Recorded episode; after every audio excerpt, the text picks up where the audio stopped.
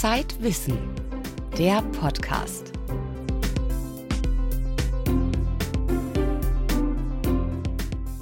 Herzlich willkommen beim Zeitwissen Podcast, heute mit folgenden Themen. Können wir uns bald unsichtbar machen? Forscher entwickeln menschliche Tarnkappen. Wir fachsimpeln mit. Haben Sie noch Schallplatten im Schrank? Oder einen Plattenspieler? Was die Schallplatte der CD voraus hat, auch heute noch. Autonome Autos. Steuern war früher. Brauchen uns die Autos überhaupt noch? Am Mikrofon begrüßt sie Hella Kemper.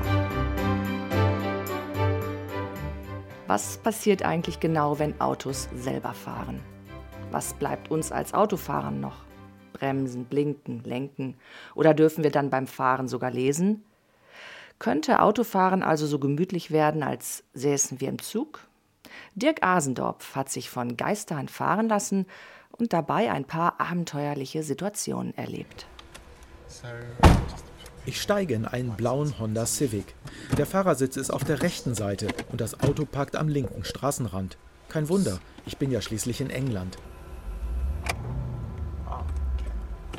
Durch die Windschutzscheibe sehe ich eine Küstenlandschaft, die Straße schlängelt sich am Ufer entlang. Ich gebe Gas.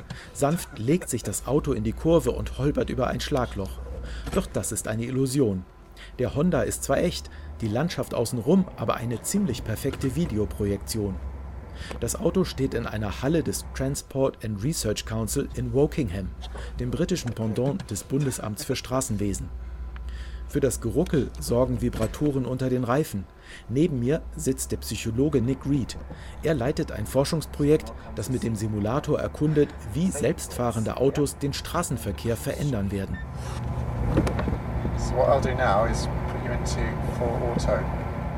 Mit einem Tipp auf seinen Tablet-Computer hat Nick Reed die Selbststeuerung angestellt. Das Lenkrad vor mir bewegt sich jetzt von alleine. Am Ende der Kurve gibt die Automatik ordentlich Gas, obwohl ich meinen Fuß vom Pedal genommen habe. So one of the things that, that will be interesting to look at is wir untersuchen zum Beispiel, welchen Fahrstil die Leute akzeptieren, welche Geschwindigkeit, welchen Grad an Beschleunigung und Bremsen. Es könnte nämlich sein, dass rasante Manöver, die vom System kommen, auf geringere Akzeptanz stoßen, als wenn der Fahrer sie selber ausgeführt hätte.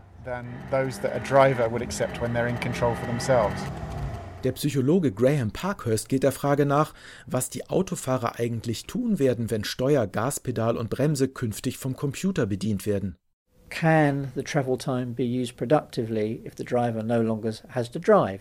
Kann die Fahrzeit produktiv genutzt werden, wenn der Fahrer nicht mehr fahren muss?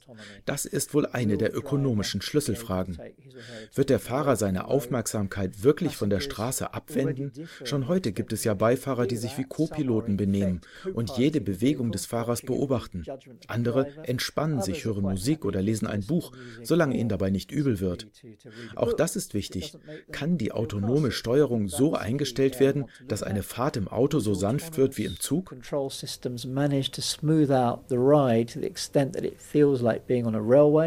Am Armaturenbrett und auf der Innenseite des Rückspiegels ist das Simulatorauto mit kleinen Videokameras bestückt. Sie zeichnen meine Augenbewegungen auf. Daraus lassen sich Rückschlüsse auf den Grad meiner Aufmerksamkeit ziehen. Im ersten Moment ist es aufregend, von Geisterhand gefahren zu werden, doch auf Dauer macht es womöglich schläfrig. Das könnte äußerst gefährlich werden, wenn das automatische System in eine Verkehrssituation geriete, die die Technik überfordert. Das könnte zum Beispiel plötzlich einsetzender Schneefall sein, der Seitenlinien und Verkehrsschilder verdeckt. We can look at different modes of, of automation. Wir sehen uns hier den Grad der Wachsamkeit auf verschiedenen Stufen der Automatisierung an und stellen fest, wenn man das Fahren weniger anspruchsvoll macht, dann wird der Mensch hinter dem Steuer irgendwann unaufmerksam.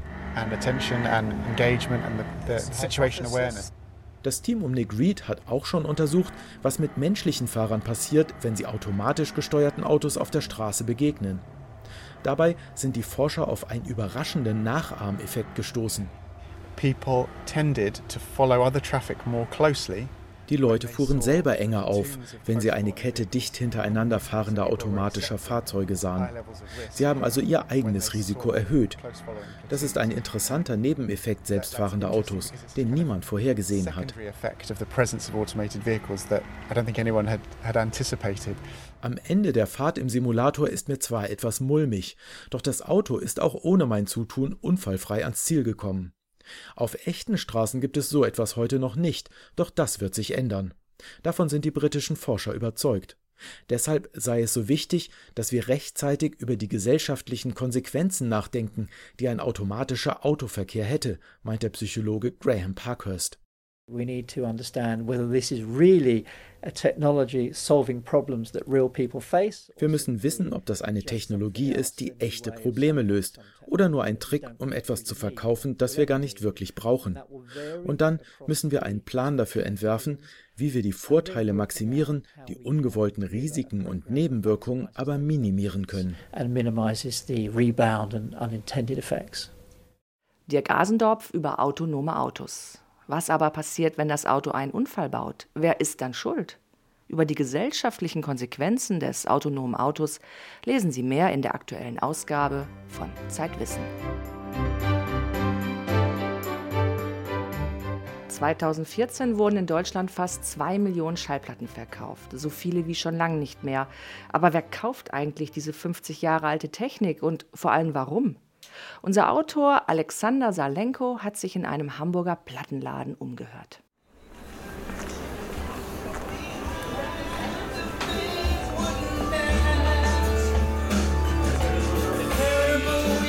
Im Schaufenster stehen Elektrogitarren, ein tragbarer Plattenspieler und natürlich Schallplatten.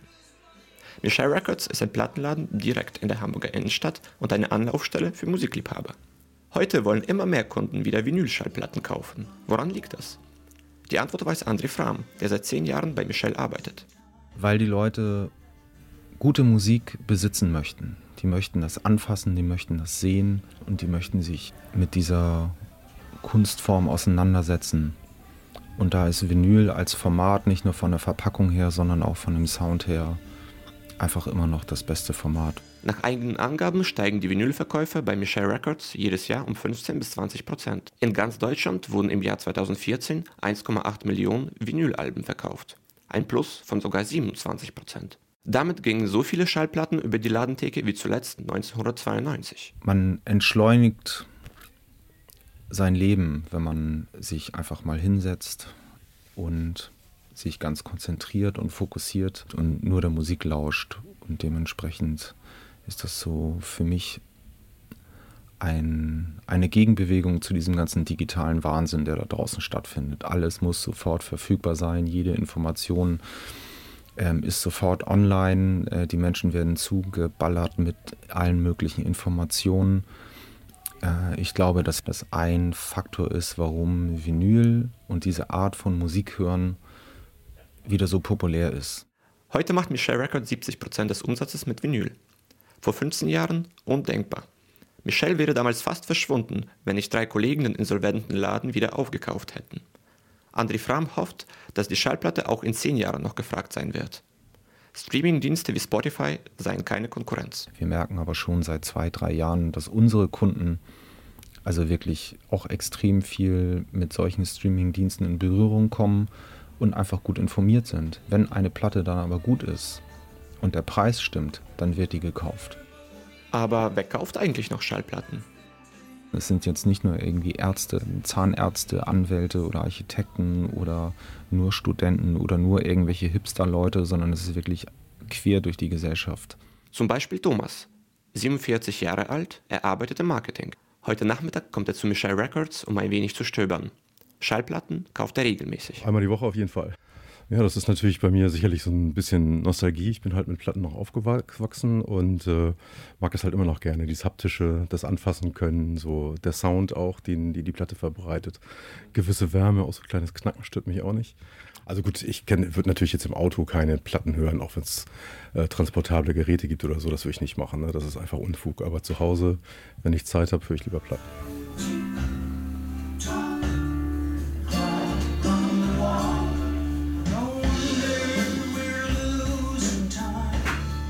Alexander Salenko über das Revival der Schallplatte.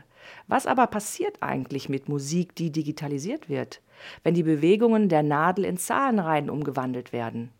Geht da tatsächlich Qualität verloren? Das erfahren Sie in der aktuellen Ausgabe von Zeitwissen.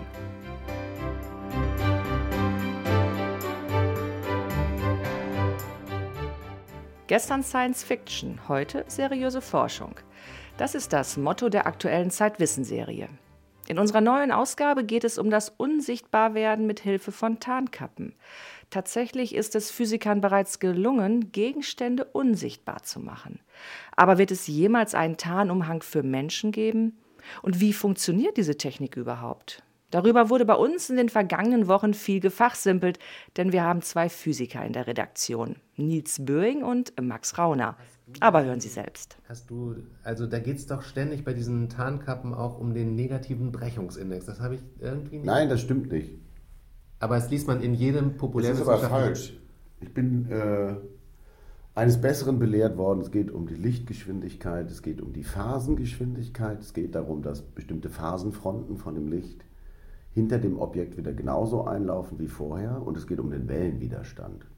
Okay, was ist das? Der Wellenwiderstand ist äh, die Wurzel aus Permeabilität durch Permittivität. Permeabilität Epsilon. ist die An μ, Permeabilität ist die Antwort, die magnetische Antwort des Materials auf ein elektromagnetisches Feld. Epsilon ist die elektrische Antwort oh eines Materials auf ein elektromagnetisches Feld. Ein elektromagnetisches Feld heißt, es ist Strahlung, es ist Licht, es ist Radiowellenstrahlung, Mikrowellenstrahlung. Und jetzt ist der Trick, ein Material zu finden, wo zwar das Licht natürlich nicht schneller sein kann als draußen in der Luft, weil das, das geht, nicht laut Einstein. Aber es gibt halt in elektromagnetischen Feldern bestimmte Phasen und die können sich schneller als die Lichtgeschwindigkeit bewegen. Hä? Die Phasen?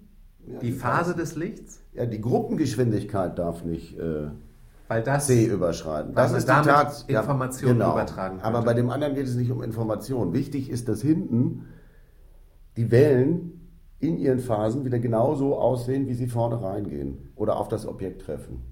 Also du hast irgendwie das Objekt, das du tarnen willst, das ja. steht in der Mitte und dann drumherum ist dieses Tarnkappenmaterial. Genau. Und dann kommt der Lichtstrahl drauf auf das Tarnkappenmaterial und dann verändert sich in diesem Tarnkappenmaterial die Phasengeschwindigkeit ja. des Lichts ja, oder was? Genau. Und, und, die wird dann schneller als ja. die Lichtgeschwindigkeit im Vakuum oder was? Genau. Und nachher kommt es hinten wieder mit den, mit den Phasen raus aus dem Tarnkappenmaterial, mit denen es reingegangen ist, was es normalerweise nicht tun würde.